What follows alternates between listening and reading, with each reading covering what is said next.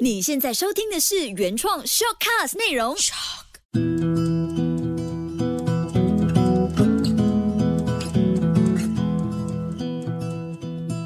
心灵，学会，欢迎来到心灵学会。我是抠，是一名能量疗愈师。我是 Angie，是一位塔罗师。上个星期呢，我们已经说过，我们的心理层面呢，分成了意识、潜意识、潜意识。那么我们要去了解这三个层面之后，我们呢才能够真正的了解自己，然后才能够成为一个很快乐跟很自由的人。对你记不记得我们上次一起去尼泊尔旅行的时候呢？呃，每一次逛市集的时候，你都有一堆人在我旁边，就是叫卖一些东西。嗯，可是你没有这一个人在烦你。人散发出来的气场，其实就会吸引一些人，或者是会把一些人 block 在外面。所以我散发出来的就是告诉他们，你不要靠近我，所以我不要跟他们对上眼，不要对他们笑。我是很自然而然的会跟对方就是微笑，可能自己本身是那种。当别人来 approach 我，或者是来跟我讲话的话，我会礼貌性回答的。因为去那一趟旅行对我来说，我跟你讲过，我是要自己去沉淀自己，因为那时候发生了一些事情，去内观自己的情绪是为什么会造成这样。我自己是明白这个原因的，因为我以前是一个超级没有自信的人，OK，所以我会惯性的对每个人都微笑。为什么呢？因为我觉得这样的话。大人们才会爱我，才会觉得哎，我是一个很可爱的一个小朋友。我们每个人对自己的意识呢，是在与他人接触或交往的这个过程当中呢，去根据别人对我们自己的看法还有评价呢，而发展起来的。而且这个过程呢，将会持续一生。而且我觉得造成这些性格的原因，可能也是跟我们小时候有关系。因为我家里是那一种自由教育的，父母对我们呢，就是像朋友这样，所以造成我今天的性格。我觉得你错，我就会告诉你你你是错的，无论你是我的上司也好。朋友也好，你是我的同事，我都会直接告诉你，你这样子是不对的。可是这件事情在马来西亚好像有时候会行不通哦。对，所以以我的这个成长背景跟你的这一个成长背景的话，我们可以套一个就是我们叫做镜像自我理论。那我们将别人看作一面镜子，然后从这个镜子当中呢，我们去照出我们以为自己的这个模样。可是我在想哦，那我们真的是应该把这个权利交给别人吗？对我来说呢？其实这个是没有对跟错的，要看你想要成为什么样的人。你想做你自己吗？我以前不懂，那我现在知道了，我了解到了之后呢，我会说，我我当然想要做做回我自己。对，那有一些人呢，他们其实是很开心成为别人眼中的自己，因为大家都可以很疼你啊，大家都可以很爱你啊。可是那是你自己想要的人吗？而且在现在的社会呢？人言可畏，所以为了合群，为了得到大家的认同，然后就会不自觉成为大家眼中的自己。所以很大可能也是因为他们不够了解自己，然后对自己没有信心，更加没有安全感。所以要解决这些问题，其实他们就要从上到下，从里到外，仔仔细细的去观察自己，诚诚实实的告诉自己，自己是一个怎么样的人，想成为怎么样的人。对你想要了解自己的话呢，我们必须真的是从外到内去观看自己的这个部分。所谓的这个外观呢，就是我们必须要去看自己的这一个身体的这个部分，身体的这个特质。其实我想问你啊，就是我们每个人一定会照镜子，对不对？对。你觉得你的脸上有没有痣？你记得吗？在哪一个位置？有哎。其实你没有仔细观察的，对不对？对不对？是每个人，其实我们可能在我今天突然这样问你的时候，你说：“哎，我的脸有鼻头。”对，你看啊，我们。没有办法很快速的，就是会回答到这个问题，是因为其实我们在照镜子的时候，我们是很敷衍的，我们根本没有在好好的观察我们自己外在的这个部分，我们没有办法好好的去看自己啊，是高是矮是肥是瘦，我们的五官到底是长什么样子的？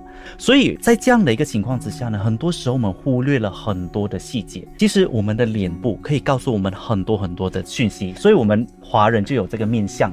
为什么大家不敢看自己？其实很多人呢，他没有办法真正的去看自己，或者是很诚恳的去照镜子的原因，是因为他害怕看到自己不漂亮的地方。所以这个就是我们想要跟听众朋友说的，你必须要好好的从外在去看自己的这个部分，从外面去了解。如果今天你把你的这一个权利交给别人，别人怎么看你，你就怎么接收的话，你会很不快乐。那倒不如你就自己去真正的看清楚自己的模样是什么。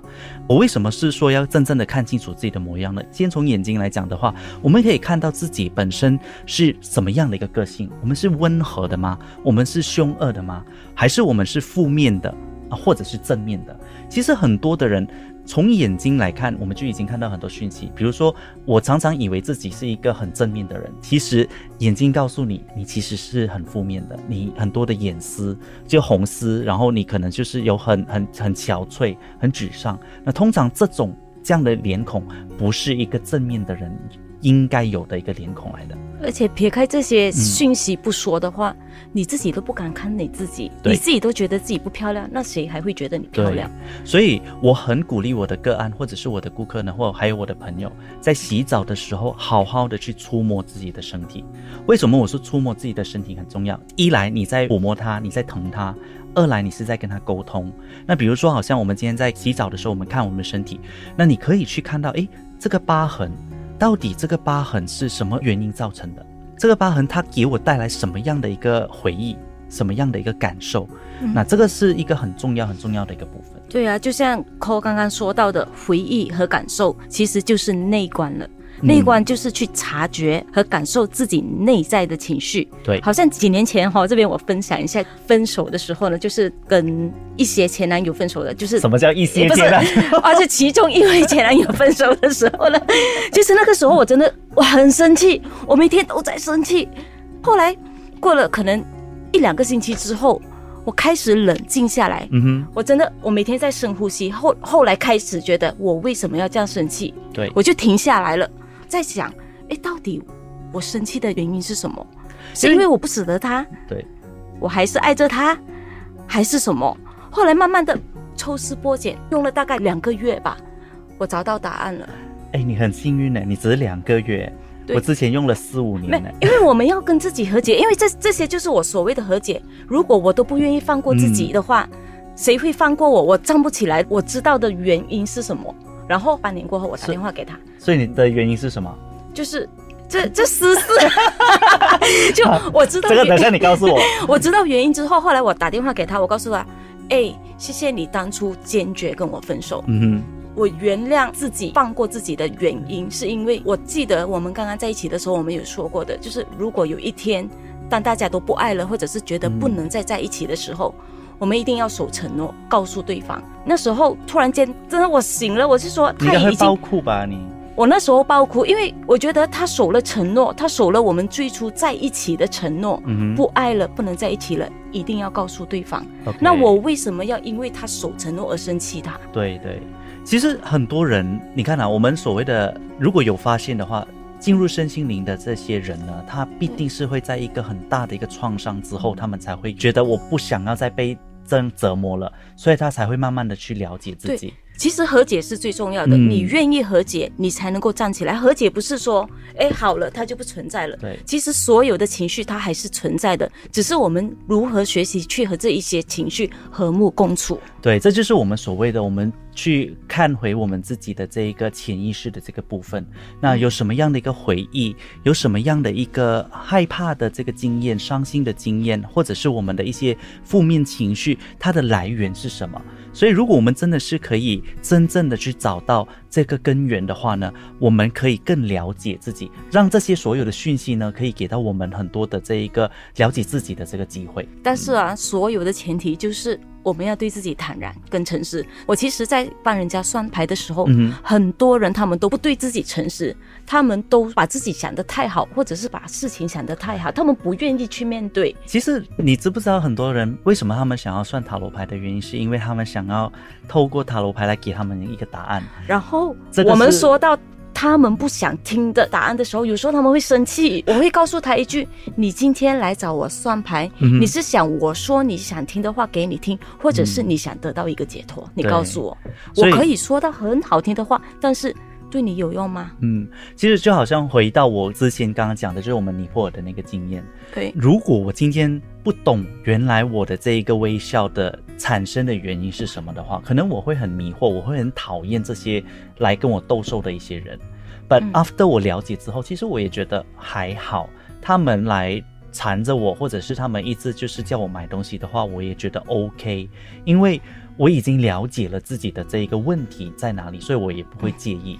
这个就是为什么我们很需要真正的了解自己的这个部分的时候呢，我们才不会把生气或者是讨厌抛在其他人身上。其实我也很了解自己，因为那一趟旅行我就是要去沉淀自己，所以我不愿意被打扰。就好像我上次去就是缅甸，我也是一个人去的，而那时候我是想去。Explore 更多的世界，想看更多，所以我不介意跟所有的人说话，跟所有兜售的人，就真的是跳上他们的摩托，然后爬上那千年古塔。前几年缅甸就是它地震嘛，所以它很多古塔呢也不给人家爬上去了，所以只有当地人知道的少数的一些比较稳的，所以我愿意跟他们交流。那个时候去缅甸。对，去缅甸的目的跟去尼泊尔的目的是不一样。那一趟去，我想知道自己可以多勇敢、多外向。可是这一趟去呢，是因为我是想要跟自己我想要去沉淀自己的某些情绪，去寻找一些答案。好了好了，我下次如果真的是再去旅行的话，我就像你一样，就是生人勿近的这种能量。我不觉得你很够啦。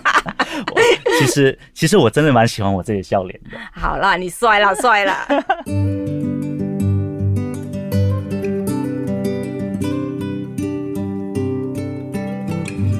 心灵学会